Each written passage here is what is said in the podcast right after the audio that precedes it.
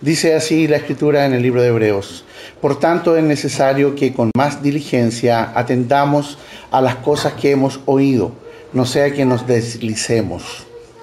Porque si la palabra dicha por medio de los ángeles fue firme y toda transgresión y desobediencia recibió justa retribución, ¿cómo escaparemos nosotros si descuidamos una salvación tan grande? Hoy quiero hablar respecto a la posibilidad que tiene un cristiano de alejarse de Cristo. Escuchen bien, de alejarse. Yo no estoy hablando de, en estos momentos no estoy hablando de la salvación, estoy hablando de alejarse de Cristo. ¿Es posible alejarse de Cristo? La gran pregunta que les hago el día de hoy. ¿Es posible que un cristiano se aleje de Cristo?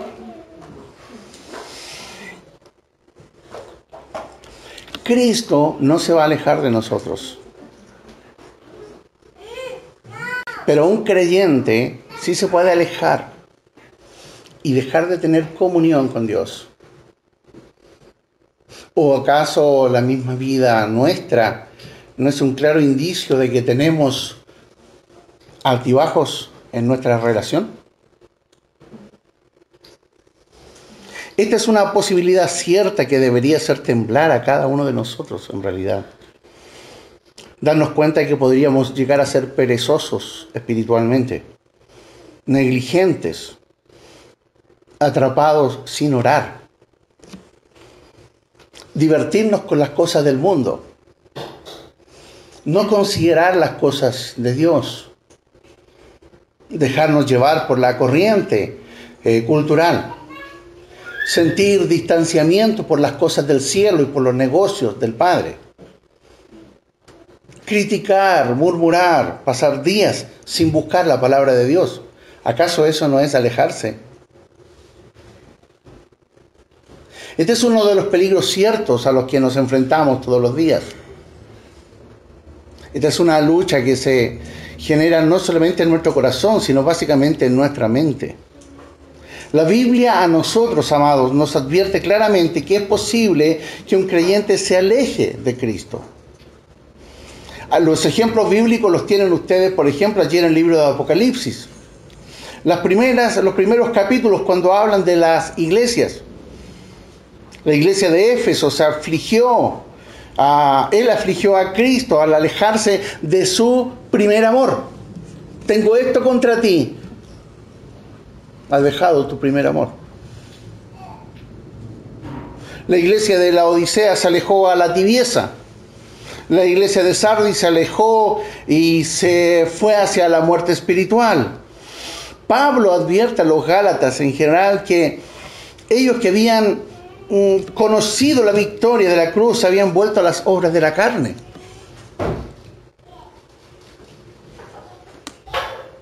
En Efesios capítulo 5, versos 15 y 16, la escritura dice así, mirad pues con diligencia cómo andéis, no como necios, sino como sabios, aprovechando bien el tiempo, porque los días son malos. Lo que nosotros vivimos socialmente en el día de hoy no es la excepción, esta ha sido la regla por una humanidad caída. La tendencia siempre es al pecado, siempre es hacia lo que es contrario a Dios. Y ya el apóstol Pablo le está diciendo a los efesios, tengan cuidado porque los días son malos. Esta palabra es absolutamente actual. Los días hoy, en nuestro presente, son malos. ¿Malos en qué sentido? Si hoy tenemos acceso a tantas cosas, tenemos acceso a la tecnología, a la inmediatez, a tanto pero al mismo tiempo estamos tan solos. ¿No les ha pasado a ustedes que en una reunión familiar cada uno está por su cuenta metido en su celular? En la misma mesa. Como casi todos tienen acceso al celular, desde el más pequeño al más grande, incluso a los que ya peinan canas o ya casi no les quedan. Hasta ellos ya se han metido en la tecnología, absolutamente inmersos en la, en la cultura, en la sociedad ha traído serios quiebres sociales, serios quiebres relacionales, familiares. A esta le llaman la generación perdida. Una generación que no tiene concepto de familia, que no tiene concepto de respeto a la autoridad, que no tiene concepto de sujeción, de hacer lo que se les venga en gana. Pablo también le dice a los romanos, y esto conociendo el tiempo, que es ya hora de levantarnos del sueño, porque ahora no, ahora está más cerca de nosotros nuestra salvación que cuando creímos. La noche está avanzada y se acerca el día. Desechemos pues las obras de las tinieblas y vistámonos las armas de la luz. Andemos como de día, honestamente, no en glotonerías y borracheras, no en lujurias, lascivias, no en contiendas y envidias, sino vestidos del Señor Jesucristo, y no proveáis para los deseos de la carne. ¿Es inconmovible nuestra posición en Cristo? Sí. Hemos sido rescatados, escogidos, rescatados, perdonados y establecidos por Él. Pero nuestra relación en lo que de nosotros depende, muchas veces darle vuelta la cara. ¿Cómo puedo escaparme de las consecuencias si descuido a Jesús y me alejo de Él? Esto tiene consecuencias, indudablemente. Algunos atemorizan diciendo que con esto se pierde la salvación. La Biblia es específica y categórica. ¿Quién nos apartará de Cristo? Tribulación, angustia. ¿Algo nos puede apartar? No. En sus manos estamos seguros. Pero otra cosa es cómo vamos a vivir nuestra relación. El descuido, amados, va a causar deterioro en nuestra vida. Lo que nosotros no utilizamos en el tiempo se va a deteriorar. Hace poco tiempo, ustedes saben, a, raíz del accidente de mi esposa, comenzamos a, a revisar cosas. Y nos dimos cuenta que habíamos guardado muchas. Y especialmente para el, el taller de reciclaje, guardarla en bolsas pero como no se utilizaron y simplemente quedaron expuestas al, ambiente, al sol, cuando fuimos a tomar algunas de las bolsas se deshacían en nuestras manos y no pudimos utilizarlas, sino que tuvimos que desechar muchas cosas. Hay que ejercitarse constantemente en nuestras facultades espirituales si esperamos tener una vida espiritual. Si dejas de orar, difícilmente vas a tener respuestas de Dios. Si dejas de leer la Biblia, difícilmente vas a tener guía de Dios. Si dejas de tener comunión con otros creyentes, fácilmente vas a tener comunión con otros no creyentes. Y es sintomático el día de hoy, y por favor escuchen, cómo a través de las redes sociales evidenciamos incluso nuestra situación espiritual.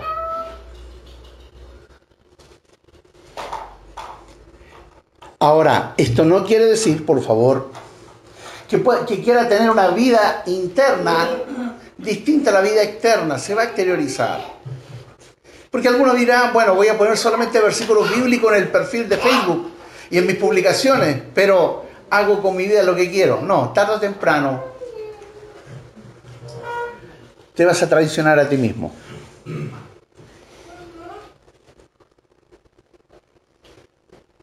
No se puede esperar que con la reunión del día domingo se tenga suficiente combustible para estar toda la semana. Cada uno de nosotros debe tener su propio andar diario con Dios. Y cada uno lo tiene. Eh, yo podría darle fórmulas, pero aquí no se trata de fórmulas, se trata de una comunión personal. Cuando nosotros tenemos una relación con otra persona, nuestra relación es distinta. Algunos, por ejemplo, en una pareja es de mucho diálogo, en otra no es tanto diálogo, es más, es más eh, Eh, estar tomado de la mano, eh, a otros muchos servicios, en fin, cuando nos relacionamos con otros, con quienes tenemos amistad, con quienes tenemos algún tipo de relación amistosa, de relación emocional, nosotros nos vamos a relacionar con esa persona de distintas formas. Hay un aspecto cultural, familiar, hay un conjunto, un sistema de creencias que traemos de acuerdo a nuestras propias familias, de cómo relacionarnos, pero lo vamos a hacer y lo vamos a demostrar y es sintomático cuando en esa relación la otra persona te dice, ¿qué pasa contigo? Algo pasa. No me pasa nada. ¿Cómo que no? Dejaste de hacer esto o estás haciendo esto otro. ¿No me he dado cuenta? Sí, el resto se da cuenta. Y la relación se deteriora. El descuido en nuestra vida espiritual va a causar deterioro. Y va a causar deterioro en nuestra relación con Cristo y en nuestra relación con los otros.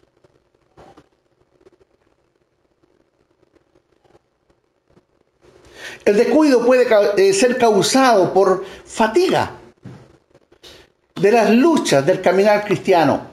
Es posible que el cristiano se fatigue, se canse en medio de las luchas que tiene diariamente, por supuesto. Sí es posible. Y sucede. Cuando nosotros vemos que viene una situación difícil tras, otra, nosotros enfrentamos a ellas en la fe, en oración, y podemos estar muy bien, pero tarde o temprano también nuestras fuerzas flaquean. Y ahí es cuando necesitamos más y más de Cristo, más de su poder. David, el autor de tantos salmos, se cansó en sus luchas cansado en el alma, tan asediado por luchas y problemas, que todo lo que quería era escapar en algún momento a un lugar de descanso y seguridad. El Salmo 55, los versos 4 en adelante dice, mi corazón está dolorido dentro de mí y terrores de muerte sobre mí han caído. Temor y temblor vinieron sobre mí y terror me ha cubierto. Y dije, ¿quién me diese alas como de paloma?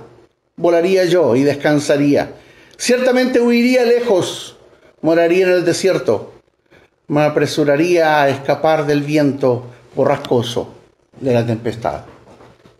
¿Quién de ustedes quiere estar en momentos de dificultad? Yo no. Muchos creyentes están en retirada, queriendo salirse de la batalla. Han decidido, no, es mucho. No me voy a alejar de Cristo, dicen pero voy a buscar una manera más fácil. No. En la congregación no todos me sonríen cuando llego. No, me quedo en casa y tengo comunión con Cristo ahí.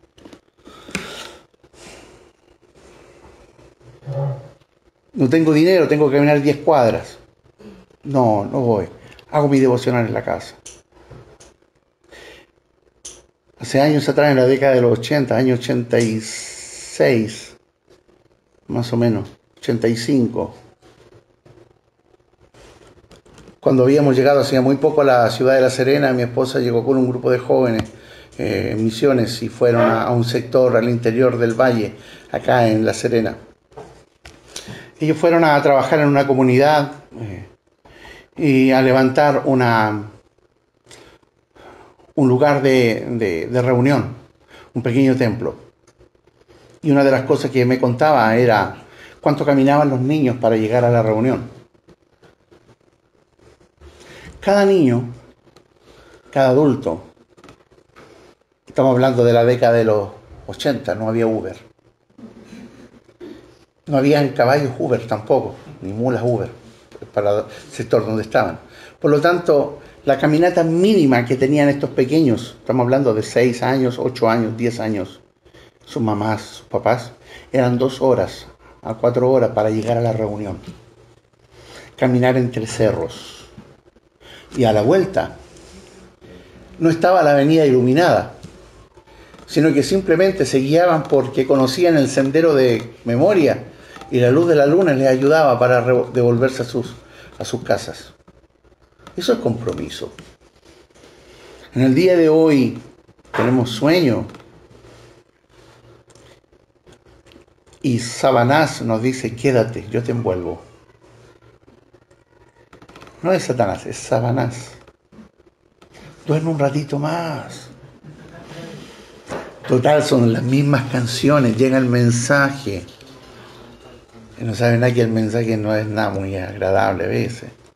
Este pastor a veces algo le pasa. Muchos creyentes están en retirada y han dejado la vida de servicio, de amor, de sacrificio por el que ha dado todo por nosotros. Abby escribía el otro día, y yo, ustedes saben, yo casi no contesto los tweets, no los tweets, perdón, los WhatsApp. pero voy leyendo y me voy enterando de las cosas. Y hablaba del milagro que Dios había obrado en la vida de su papá. Dios está presente. Dios se está moviendo de una manera increíble y extraordinaria. Nuestro Dios no ha cambiado, no ha bajado su poder, ni su amor, ni su compromiso con nosotros. El problema no es Dios, el problema somos nosotros. Y lo único que Dios anhela es que tú vuelvas con todo porque Él tiene el reino, ha acercado el reino a ti y sus recursos para que vivas conforme a lo que Él quiere y cumpla su propósito acá. Y seamos acercados y hechos cada vez más conforme a la imagen de un varón perfecto, esto es a la imagen de Cristo.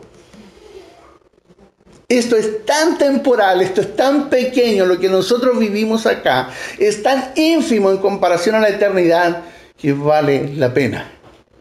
Vale la pena.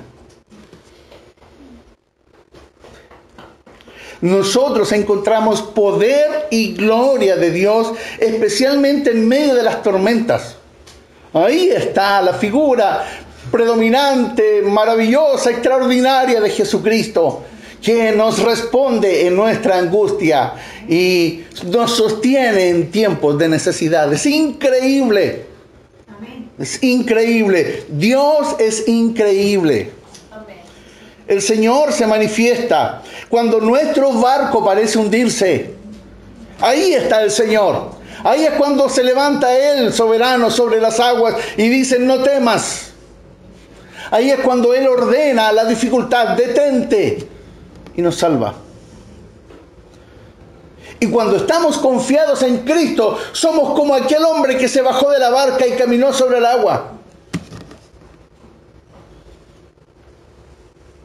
Pero aun cuando se comenzó a hundir, la mano firme del Señor le sostuvo y no se ahogó.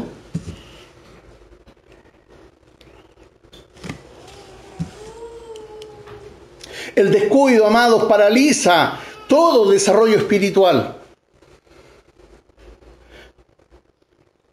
En la casa mi esposa se enoja conmigo y con justa razón. Debo reconocerlo hidalgamente delante de ustedes. Porque mientras ella ha estado imposibilitada de desplazarse a ver sus plantas, como para mí no son prioridad, Muchas plantas comenzaron a marchitarse y flores también, y algunas a secarse. Vergüenza sentí después. A nuestro hijo Marcelo se le pidió ayuda y dijo, yo voy a regar. Casi huimos de la casa por el tsunami, mojó todo lo que encontró, hasta las plásticas las regó. ¿Ah? Si tú descuidas las plantas en la casa, algo tan simple, si tú no le das agua a tus animales, a tus mascotas. Los vas a privar de la, nutrición que necesitan. Van a comenzar a debilitarse hasta morir. Si tú no nutres tu vida en las cosas espirituales, vas a debilitarte al punto de casi de fallecer. Por pura misericordia, seguimos vivos. Por pura misericordia. Dice el libro de Proverbios, capítulo 24, versos 30 al 34. Pasé junto al campo del hombre perezoso, junto a la viña del hombre falto de entendimiento, y vi que por toda ella habían crecido los espinos, ortigas habían cubierto la tierra, y la cerca de piedra ya estaba derribada. Miré y lo medité en mi corazón lo vi y aprendí la lección. Un poco de sueño, dormitar otro poco y otro poco descansar mano sobre mano, así te llegará la miseria como un vagabundo, la pobreza como un hombre armado.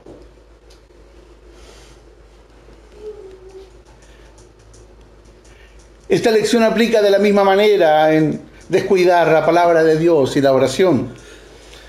Si nos relajamos en cuanto a la comunión dulce con el Señor y tiempo precioso en su palabra, pronto seremos atraídos por el mundo. Nadie es más difícil de despertar, nadie es más difícil de volver a atraer que aquel cristiano tibio que ha sido tirado para abajo al descuidarse.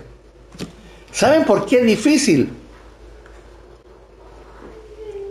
Porque cuando al cristiano tibio que a veces has sido tú y tal vez a veces he sido yo. Cuando vamos con la palabra a exhortarlo, ¿qué es lo que te dice? Sí, lo sé. ¿Sí o no? ¿No ha sido esa nuestra respuesta cuando hemos andado allí? Tienes razón. Sí, sí lo sé. Hermano, es que tienes que congregarte porque la escritura dice, no dejes de congregarte como algunos tienen por costumbre. No, sí lo sé. Mm. Y el sí lo sé pasa a ser la oración de batalla, la respuesta preaprendida. Mientras que el inconverso, cuando es confrontado con la verdad de Cristo y es perdonado por el Señor, ese salta, ese es aquel fanático religioso, ese es el talibán cristiano, ese es el que quiere transformar al mundo y nosotros después nos relajamos. Hay una historia interesante que alguna vez leí de un, de un hombre que fue a pescar y cuando tiró eh, el anzuelo, pescó un gran pez, sacó un gran pescado ya. Y algunos lo vieron y estaban tan contentos todos de lo que él había hecho que entonces comenzaron a felicitarlo porque era un buen pescador. Qué buen pescador, qué tremendo. Nos, nos permite sacarnos fotos contigo. Sí, el tipo ahí con el tremendo pescado y todos le sacaron fotos. Dice, ¿te gustaría que vaya a nuestra reunión? Ah, sí, para que nos cuente acerca de la pesca. ¿Ya? Y el tipo fue a la reunión a contarle acerca de la pesca. Y vieron a otro y le dijeron, ¿y qué te parece si escribes un manual? Mm, ¿Ya? Entonces le dijeron, mira, conozco un editor, conozco ah, una editorial, ¿qué te parece si escribes? Bien, un manual cortito, chiquitito como cuatro pasos. Paso uno, busque una buena carnada. Paso dos, tira el anzuelo. Paso tres, se pega un tirón, retraiga. Paso cuatro, saque el pescado. Éxito total. La gente corría a comprar el libro. Eran cuatro hojas y la hizo con letras grandes y con altas fotos de pescado. La gente fascinada. Entonces, ante tal éxito, le dijeron: ¿Qué te parece si escribes un libro? Dijo, ya. Nos encantaría que dé algunas conferencias de cómo pescar. ¿Ya? Y el tipo comenzó a viajar por el mundo y a ir a distintas conferencias. Entonces se pensó inventar sus propios cuentos. Y escribía libros y libros acerca de pescar. Pero la triste realidad es que él ya no era un pescador. A veces en la vida del creyente es similar.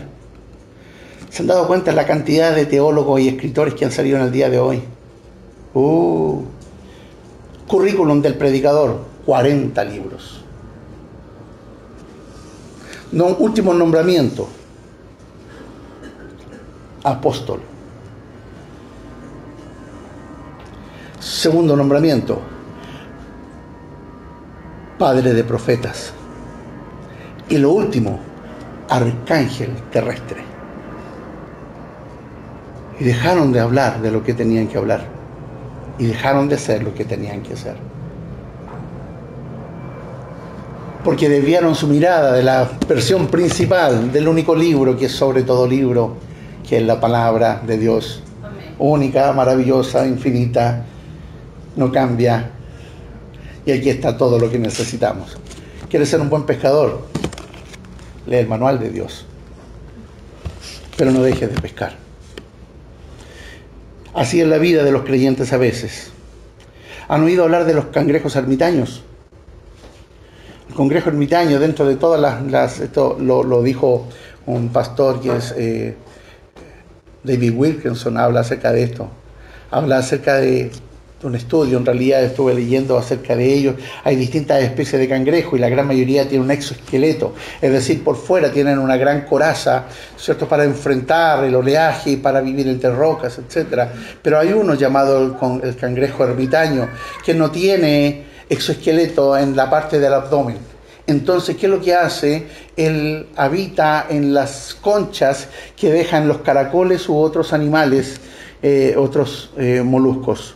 Y ahí vive toda su vida metido dentro de eso, siendo en realidad una especie de parásito que ocupa casas de otros. A veces los creyentes somos como los cangrejos ermitaños, andamos metidos en lugares que no debemos estar y lo único que hacemos es debilitarnos y debilitarnos. Yo les invito a buscar a Cristo con ahínco, con fuerza. Vayan. Vayan a la única casa segura, la casa de Dios. Y no estoy hablando del, templo, las congregaciones. Anda a la casa de Dios, a su presencia, donde Él está, donde Él responde, donde Él escucha nuestra oración. Al lugar que podemos entrar confiadamente, porque Él nos rescató. Un cristiano que persigue paz y seguridad en este tiempo es un cristiano que siempre va a estar mirando los cambios políticos.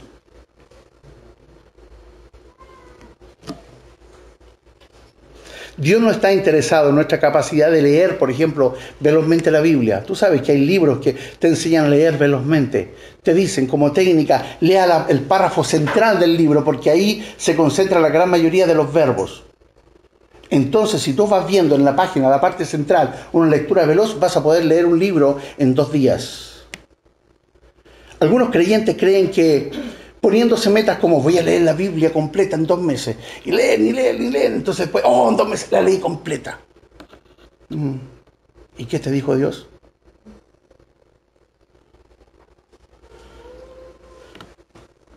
Voy a leer 20 capítulos diarios, necesito leer 20 capítulos diarios. ¿Por qué no te detienes en palabra por palabra? ¿Qué te dice Dios? A veces es una frase, a veces es un texto completo, a veces es un libro completo, pero no creas que haciendo cosas vas a estar más cerca de Él. No es eso, es la disposición de tu corazón en la búsqueda de Dios.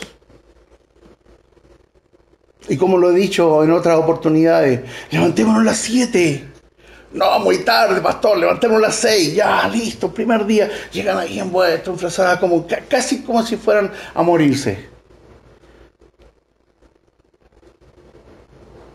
Primer día, segundo, tercer día, o tercera reunión, a las ocho ya no hay nadie.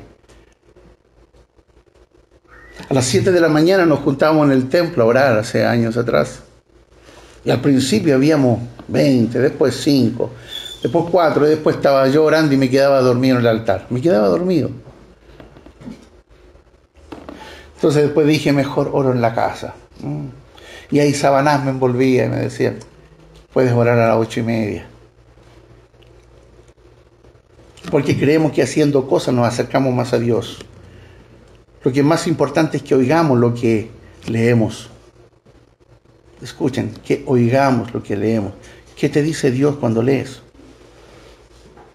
que medites en su presencia. ¿Se acuerdan de Pedro cuando se alejó del Señor? ¿Cómo se alejó? Al principio, ¿qué había dicho? No, yo mi vida voy a dar por ti, Señor. Y cuando lo fueron a buscar allí al huerto de Getsemaní, ¿qué fue lo que hizo? Sacó una espada. Y al primero de los soldados que se acercó le cortó una oreja. ¿Cómo se llamaba ese soldado? Malco. Y el Señor le llama la atención profundamente a Pedro, Pedro se va, Jesús es arrestado. Y después vemos a Pedro allí calentándose en una hoguera, en una fogata. Y cuando lo interrogan eh, respecto a su relación con, con el Mesías, con Jesús, ¿qué dice? No lo conozco. No, no. Tenía temor, tenía rabia, se sentía defraudado. Estaba todo. ¿De qué sirve todo esto? Él dijo que era el Mesías y, y ahí, mira, se deja ir como, como cordero al matadero. Como cordero va. Y no se daba cuenta que estaba cumpliendo la profecía de Isaías.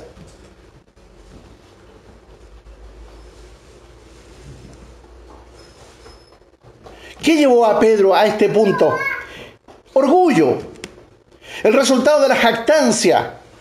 Este discípulo se había dicho a sí mismo y a otro, yo nunca me voy a enfriar, yo nunca voy a dejar al Señor, yo voy a ir donde Él esté. Otros se pueden alejar, yo firme con el Señor.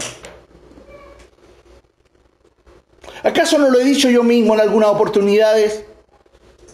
Sí, lo he dicho, no, yo firmo, no importa lo que el resto me deje y yo como, como Josué, yo en mi casa serviremos al Señor. Pero ¿saben qué? Cuando enfrento esas propias palabras, debo entender que debo cuidar mi propio corazón.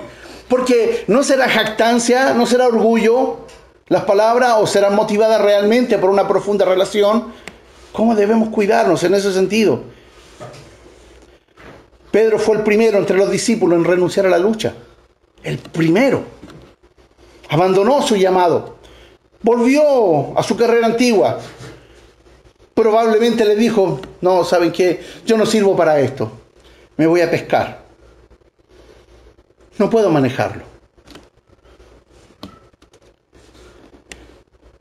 ¿Se dan cuenta de cómo es restaurada la vida de Pedro? Cuando el Señor lo encuentra allí en la playa y Pedro cocina había un asunto pendiente entre los dos. Y cuando se sentaron alrededor de la fogata para comer, y Jesús le pregunta, ¿me amas más que a estos? Sí, Señor, tú sabes que te amo. El Señor le podría haber dicho, bien, entonces cuida tu vida devocional. Vuelve a la iglesia. Hermano, vuelve a la iglesia, típico de nosotros. Lea. Lea el Evangelio de Juan, hermano, capítulo 1. Se lo recomiendo. Mm, ore más. El Señor cuando habla con él, que era un creyente, que era uno de los suyos, el Señor, ¿qué le dice? Bien, alimenta mis ovejas. Retoma tu ministerio. Vuelve a trabajar. Ay, pastor, lo que usted está diciendo, pero otras veces me ha dicho, pues uno tiene que volver a orar. Sí, pero ojo, cuidado porque nos podemos ir al otro extremo, casi a aquella actitud contemplativa, como aquellos místicos que se iban a mirar. ¿Han visto esos cuadros todavía, esas pinturas? Eh, de estos, estos místicos, con la mirada clavada en el cielo, cabeza en un ángulo de 45 grados, como, como que todo. Han visto todos los santitos y todas las cosas que hay, siempre una mirada como perdida en el infinito allá, no haciendo absolutamente nada. Lo que Dios le dice a Pedro, apacienta mis ovejas. Tú ya sabes, tú ya me conoces, tú sabes quién soy y yo sé quién eres. Amado, si alguno de ustedes está pasando por un momento de dificultad, yo no quiero decirte, mira, comienza de nuevo, vuelve. No, sino que vuelve al trabajo. ¿Y qué es volver al trabajo? Vuelve a decirle, sí Señor, como quieras. Él te tomará de la mano y Él te conducirá por la senda que trazó desde antes para ti. Si este no es un proceso, hermano, mira, si tú tienes problemas de lectura, vas a volver a primero básico.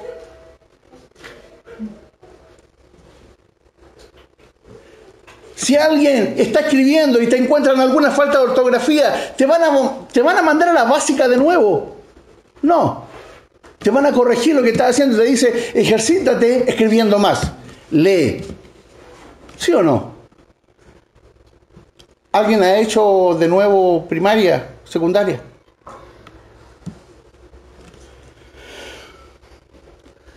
La instrucción que le dio a Pedro es, trabaja, alimenta mis ovejas. Es decir esto, amado, olvídate de tu fracaso, vuelve de donde has caído estaba sirviendo al Señor, vuelve a servirlo. Eres el que cantaba, vuelve a cantar. Eres el que predicaba, vuelve a predicar. No tienes que volver a hacer el 1, 2, 3. O los cuatro pasos de, de, de, de ¿cómo eran los cuatro, las cuatro reglas espirituales que nos enseñaban antes? No, vuelve. Olvídate de que te alejaste del Señor, escucha, vuelve corriendo donde Él, pídele perdón y toma lo que estabas haciendo. El hecho es que Eso te va a motivar a, orar, eso te va a motivar indudablemente a buscar su comunión y a restablecer lo que has perdido. No es volver, no es que te enseñen a orar, no es que te enseñen a leer la Biblia, no tienes que, eso ya lo sabes. Vuelve a hacer lo que estabas haciendo. ¿Se entiende? ¿Se entiende? ¿Se entiende? ¿Se dan cuenta? Si esto es más fácil, esto, esto es más fácil que el ABC. El problema es que somos tan, somos tan víctimas que cuando alguien está como medio dañado, nosotros le decimos ya, tranquilo, vuelva de a poco. ¿Qué vuelva de a poco? Vuelva a hacer lo que hacía, porque ese es el gozo en nuestra vida. Eso es lo que nos da gozo. Pero de repente estamos demasiado acostumbrados. permíteme, ahí? Ah, Pobrecita, se cayó. ¿ah? se cayó y no puede caminar. No, quédate en la camita nomás. No. ¿Sabes qué le dijo el médico la última vez que fue? que si fue en la silla del rey, el médico le dijo, ya, empieza a caminar. ¿Qué es lo que tengo que hacer? Camina. Podría haberle dicho, levántate de a poquito. No, camina, le dijo. ¿Por qué? Porque es lo que hacía antes. Antes del accidente mi esposa caminaba. ¿Qué le dijo el médico? ¿Cuál es la mejor forma de que ella se mejorara? Le dijo, camina.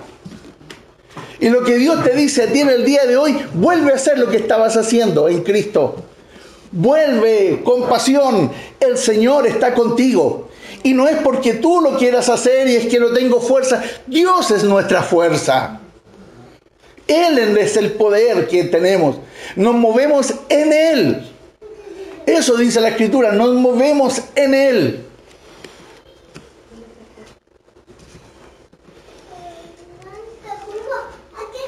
Cuando nos volvemos a mover en Él, Dios nos va a mostrar cosas que antes a lo mejor no habíamos visto.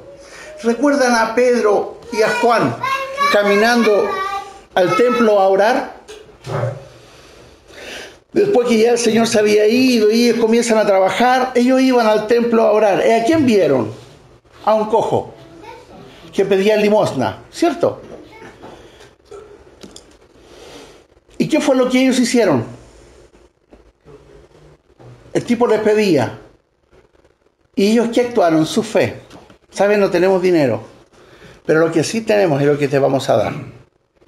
Y le hablaron de Jesucristo. ¿Cuántas veces a lo mejor ese cojo había estado allí? Y ellos habían pasado de largo. Pero cuando retomaron con todo el trabajo para lo que el Señor le había preparado, comenzaron a ver lo que nunca habían visto.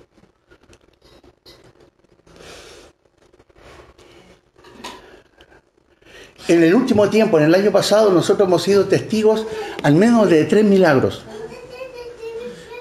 Y fuertes, importantes. Dios sigue actuando, sí, sigue actuando. No como queremos, no, no como queremos. En su soberanía, como Él quiere una de las cosas más fuertes e impactantes que recuerdo es la misma experiencia de mi hermano Francisco. ¿Sí o no? ¿Cómo fue? Fue tremendo. Al borde de la muerte todo. Pero Dios, al clamor de los suyos, simplemente él, quiso, decidió y él estaba establecido que él iba a sanar. De la muerte lo sacó a vida para darle más tiempo junto a lo suyo y para el testimonio vivo de todos nosotros. ¿Qué fue lo que él quería hacer apenas ya pudo? ¿Qué quería hacer? Venir a la casa de Dios a dar testimonio. Apenas podía hacerlo, pero quería, en otras palabras, retomar lo que él hacía.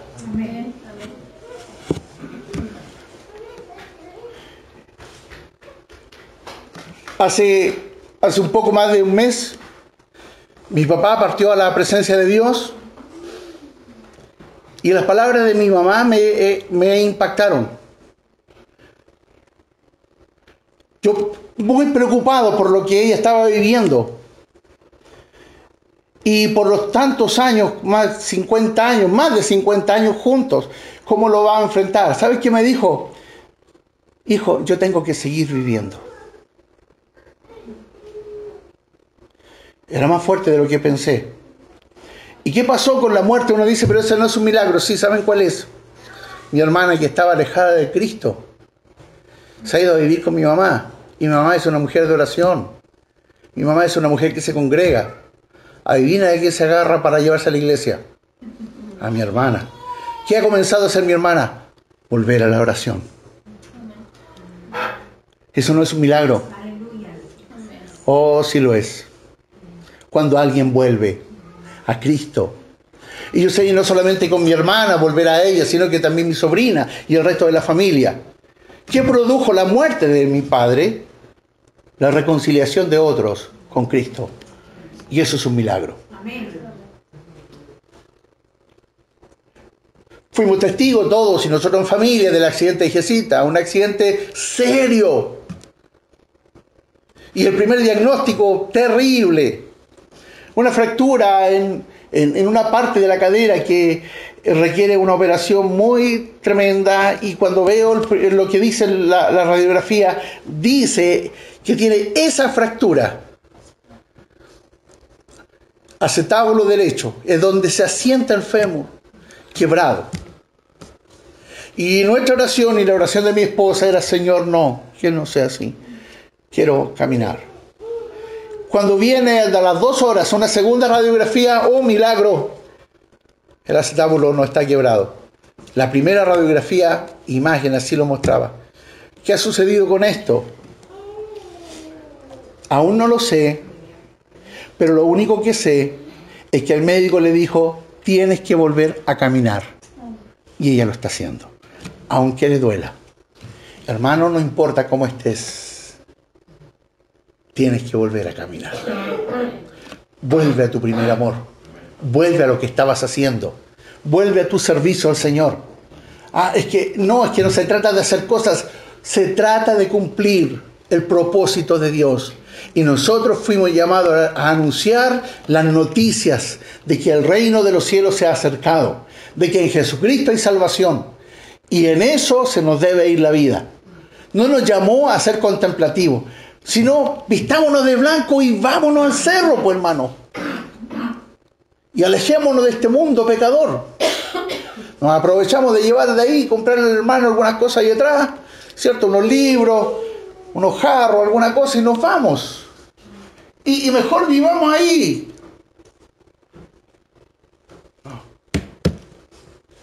Camina. Si eres persistente en la oración y la palabra de Dios, eso va a prosperar tu alma.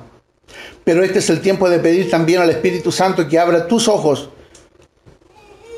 para ver cuáles son las necesidades reales que existen. El Señor va a ser fiel en dirigirnos a las distintas oportunidades para mostrar su gloria. Para mostrar su gloria. Si tú respondes a esta dirección, nunca te vas a deslizar. Esto es, el, esta es nuestra seguridad. Esta es nuestra seguridad. Que incluso si hubieras caído, el Señor te dice, ¿me amas? Tu respuesta va a ser, sí Señor, te amo. Y la contrarrespuesta del Señor va a ser, entonces, apacienta mis ovejas. Vamos a orar. Señor, en el nombre de Jesús, yo te doy las gracias por mis hermanos y hermanas, por todos los que han llegado el día de hoy. Gracias, Señor. Eres extraordinario, Dios, maravilloso, Dios. Santo, impecable, grande, majestuoso. Te amamos profundamente, Dios. Y tiemblo ante la posibilidad de deslizarme por lo tanto, confieso y confesamos nuestra necesidad de ti nuestra dependencia de ti.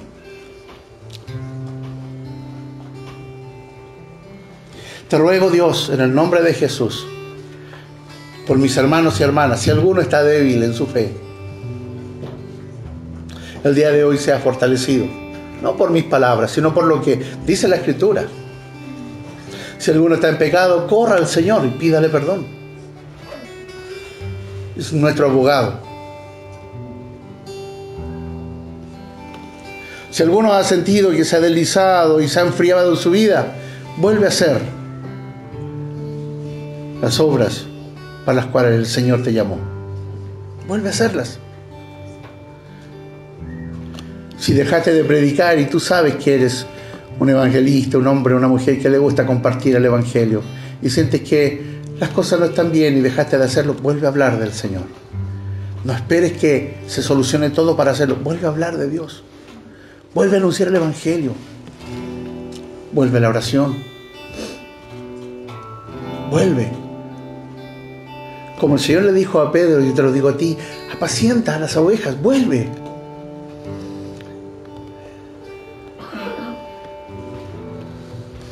La única declaración que yo pueda hacer respecto a Dios para este año es esta. El Señor no te va a dejar. Yo no puedo anunciar ni prosperidad ni nada. No tengo idea de qué es lo que viene. Pero lo único que sé es que ¿quién nos puede apartar del amor del Señor? Tribulación, angustia, nada. Por lo tanto, confía, vuelve, vuelve. En el nombre de Jesús. Bendito seas, Señor. Amén. Amén.